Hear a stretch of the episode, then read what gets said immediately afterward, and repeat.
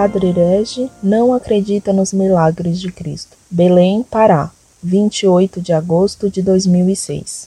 44 anos. Vendedora.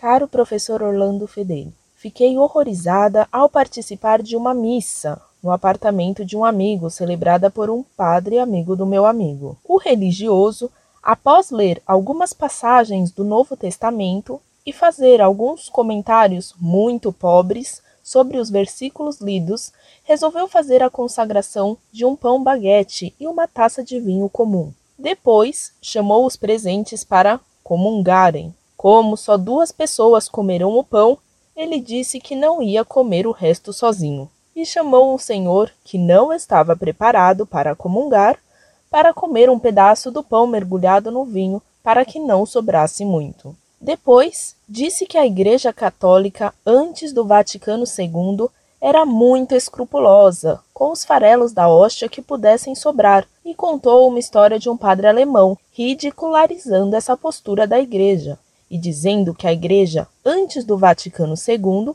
estava ficando velha. Foi servido um coquetel e o padre começou a conversar com os presentes se portando de modo muito mundano para um sacerdote, inclusive contando piadas picantes. Mas o pior estava por vir. Ao ser inquirido sobre o milagre que aconteceu na Itália, quando o padre, na hora da consagração da hóstia, duvidou que ela fosse o corpo de Cristo e ela se transformou em carne humana. O padre disse que não acreditava nesses milagres e que até os milagres de Cristo deviam ser interpretados com cuidado, pois eram simbólicos e não poderiam ser tomados ao pé da letra. Fiquei assustada com tal colocação. Ele é seguidor da teologia da libertação e disse que no milagre da multiplicação dos pães, Jesus não multiplicou os pães porque seria mágica, mas sim fez o povo tomar consciência de que quem tem muito deve dividir com quem tem pouco. Assim, as pessoas que tinham mais pães dividiram com quem não tinha o que comer,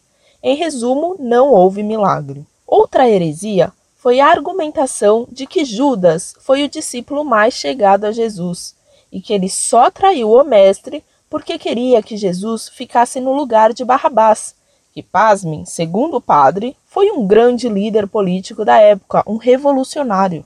Ao ser questionado que a Bíblia não diz isso de Barrabás, e sim que ele era um relés criminoso, o padre disse que o mesmo se diz hoje do líder do Sem Terra, João Pedro Stellit. Para arrematar, falou que o Evangelho de João não foi escrito por ele, e sim por um discípulo de João, que o adorava, e por isso colocou no Evangelho que João era o discípulo preferido de Jesus, ou seja, mentiu para valorizar o seu mestre João e não o mestre Jesus.